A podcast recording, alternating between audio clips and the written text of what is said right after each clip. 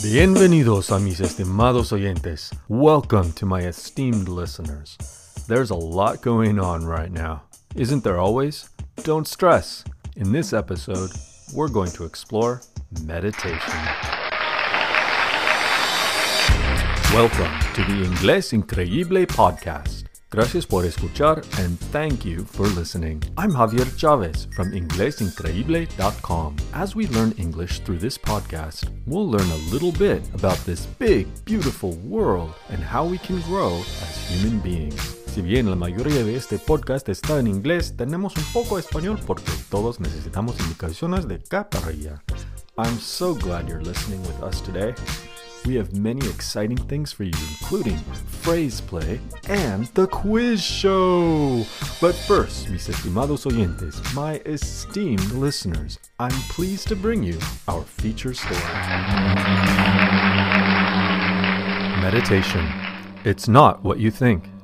When you think of meditation, you might think it's only for people on a deep spiritual journey, or only for those in La Pura Vida at a yoga studio.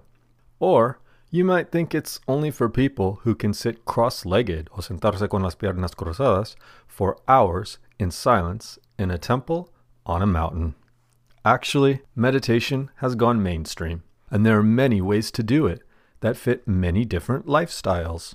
Meditation is even accepted by conventional medical doctors and psychologists as an effective tool for healthy living and greater life satisfaction.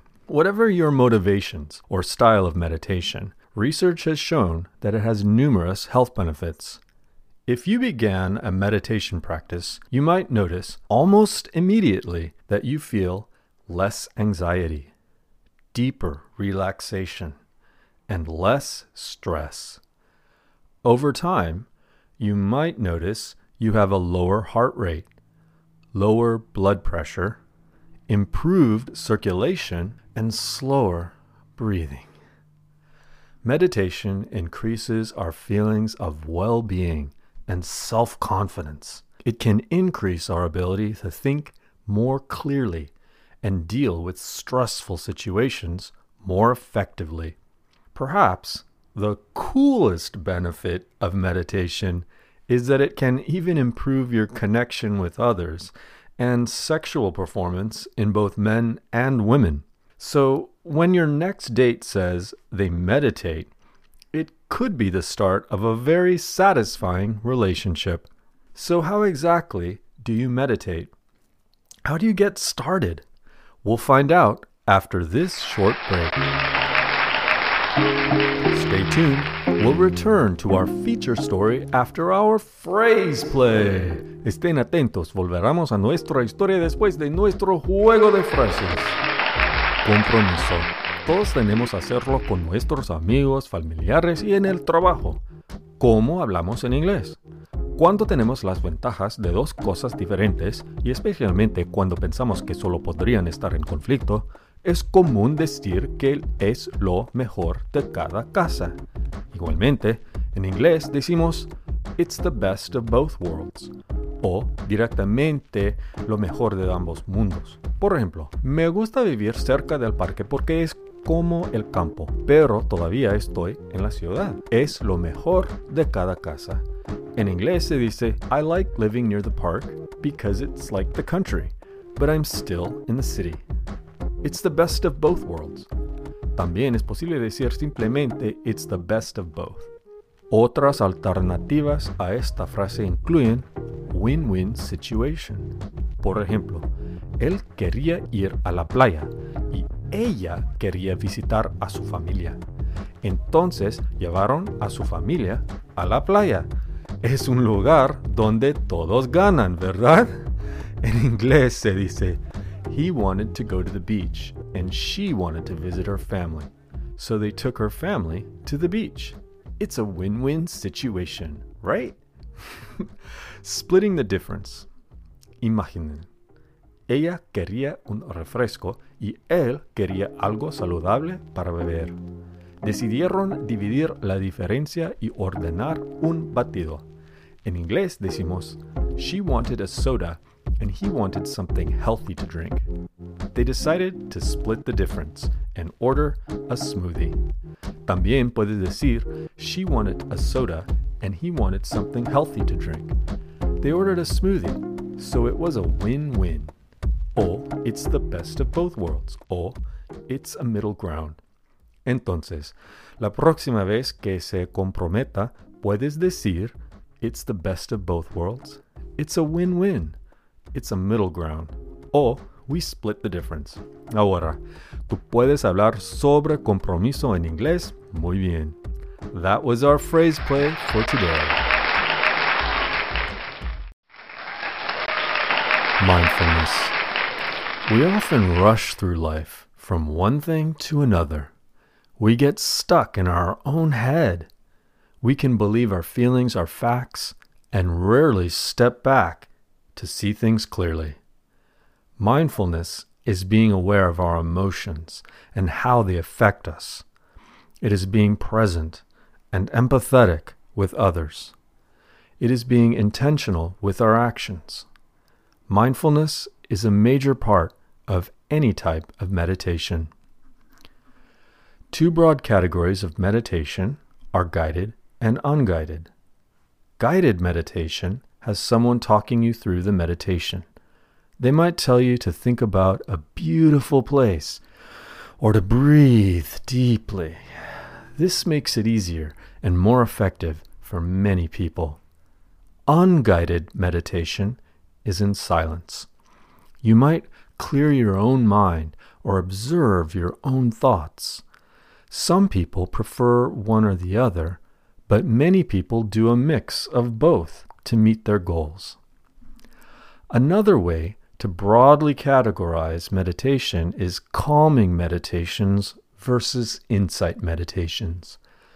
Calming meditations are about clearing your mind of stressful thoughts and replacing them with calming thoughts.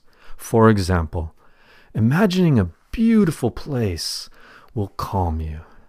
You might also simply clear your mind and let go of thoughts as they come. Insight meditation is a different type of meditation. In insight meditation, you might focus on a particular feeling, thought, or just be present with your surroundings.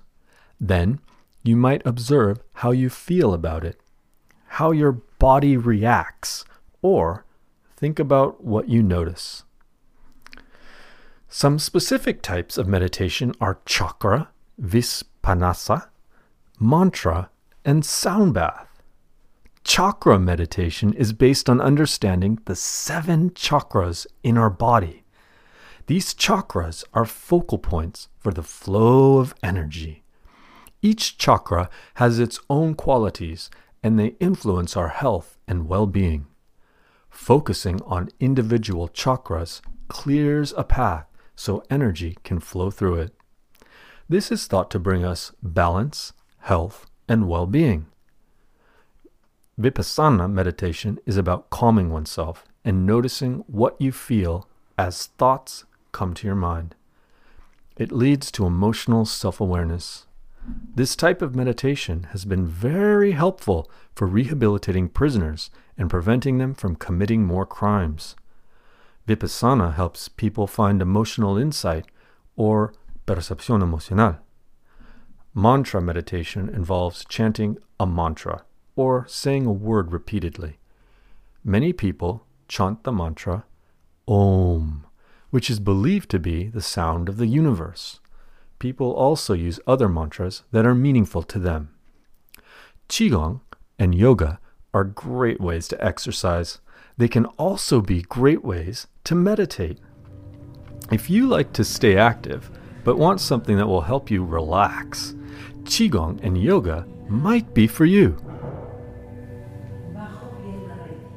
When someone guides you through Qigong and yoga, they might help you pay attention to your breath and how you feel during the movements.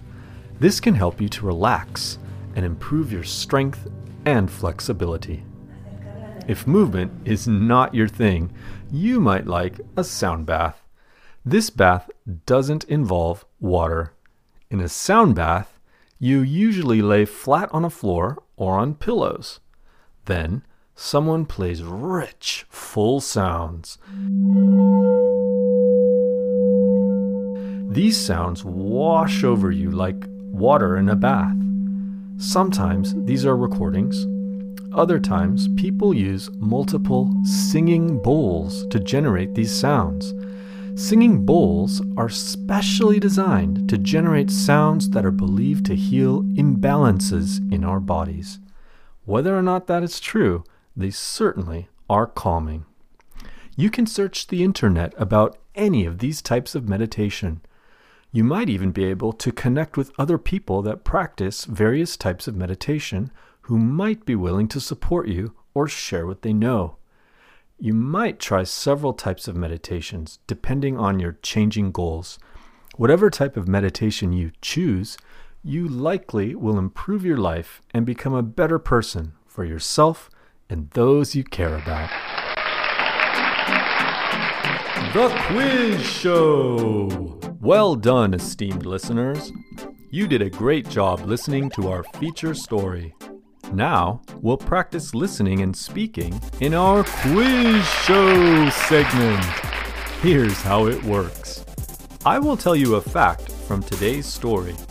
Then, I will ask you a question about it. If you can, try not to think too much, just respond quickly. But here's the thing you will be playing against an American named Brent. So, let's welcome Brent to the quiz show. Hey, Brent. Sup? Where are you from, Brent? Kissimmee, Florida. What's your favorite thing to do in Kissimmee, Florida? I love wrestling alligators. Whoa, that sounds dangerous. Buddy, I've been doing it since I was a little tack in my daddy's alligator farm in Louisiana. So it's in the family. Nah, nah, my daddy ain't no alligator. He just has an alligator farm. Okay, Brent. Well, let's play. Uh, and between you and me, my esteemed listeners, Brent has some strange ideas. But no worries. As the host of the quiz show, I will give you, our esteemed listener, the correct answer in the end. Ready to play, Brent? Hell yeah, bro. How about you, listener? Are you ready to play? You are becoming an English speaker. You got this. Si se puede. Here we go with the quiz show. Fact 1 Meditation is for anyone who wants to improve their health and well being. Question 1 Is meditation only for people who are in La Pura Vida? Pura Vida? Are those hippies or health nuts? I don't know. Sorry, Brent. Meditation is for anyone who wants to improve their health and well being. But you don't have to be a health nut or a hippie in La Pura Vida. Well, that's cool, bro. I, I think I'm gonna try meditation. That's great, Brent. I like meditation too. Talk about. You're gonna ask me another question? Absolutely. Best of luck to you on your next question. Fact 2 Qigong and yoga can be forms of meditation that focus on physical movement. Question 2 Which forms of meditation can focus on physical movement? Moving when you're meditating? Nah, meditating's about sitting cross-legged or something, right? Oh no, Brent. There are many forms of meditation, including sitting cross legged. Qigong and yoga are forms of physical movement that can also be forms of meditation. Talk about. You gonna ask me another question? Absolutely. Best of luck to you on our next and final question. I know you'll get this one. Yes, sir.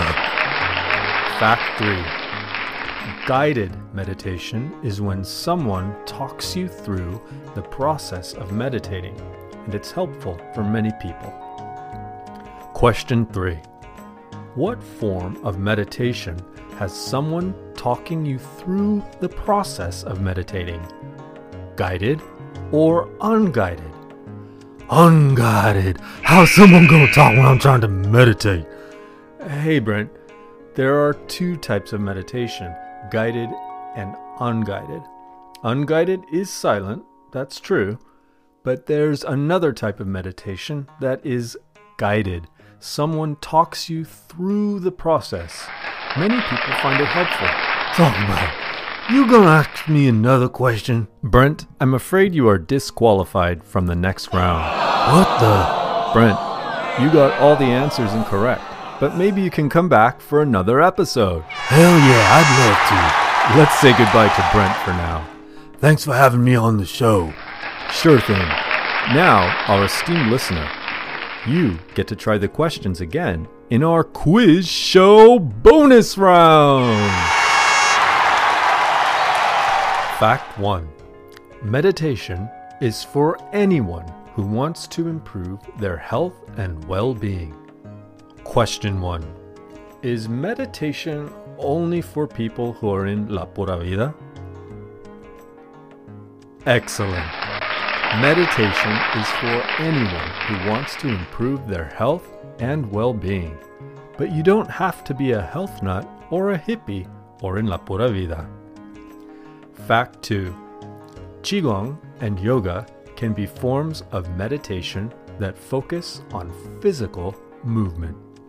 Question 2 Which forms of meditation can focus on physical movement? Great job! There are many forms of meditation, including sitting cross legged. Qigong and yoga are forms of physical movement that can also be forms of meditation. And now for our final fact. Fact 3 Guided meditation is when someone talks you through the process of meditating, and it's helpful for many people. Question 3 What form of meditation has someone talking you through the process of meditating? Guided or unguided? Awesome! Yes, there are two types of meditation guided and unguided. Unguided is silent, and in guided meditation, someone talks you through the process. Many people find it helpful. Excellent! We have reached the end of this episode. I hope you have enjoyed listening and speaking English with the Inglés Increíble podcast. Go to inglesincreíble.com to find more high quality resources for developing fluency in English. See you soon and have an amazing day. No te olvides, you are awesome!